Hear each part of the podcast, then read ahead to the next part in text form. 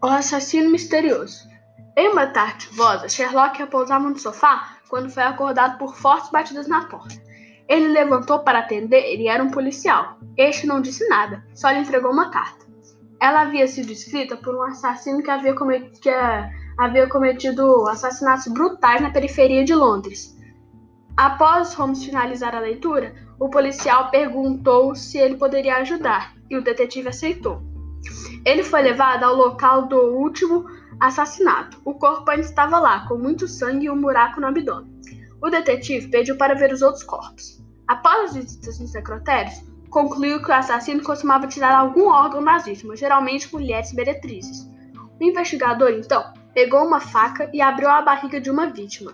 Lá encontrou uma carta com conteúdo inútil, porém algo chamou sua atenção.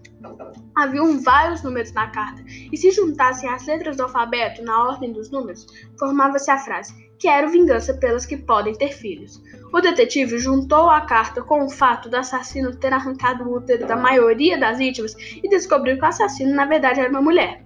Holmes procurou em registros médicos mulheres incapazes de engravidar e descobriu uma em especial. Ela era uma médica legista, ou seja, tinha especialidade em fazer cortes precisos. Lá encontrou um freezer cheio de órgãos, inclusive o útero das mulheres.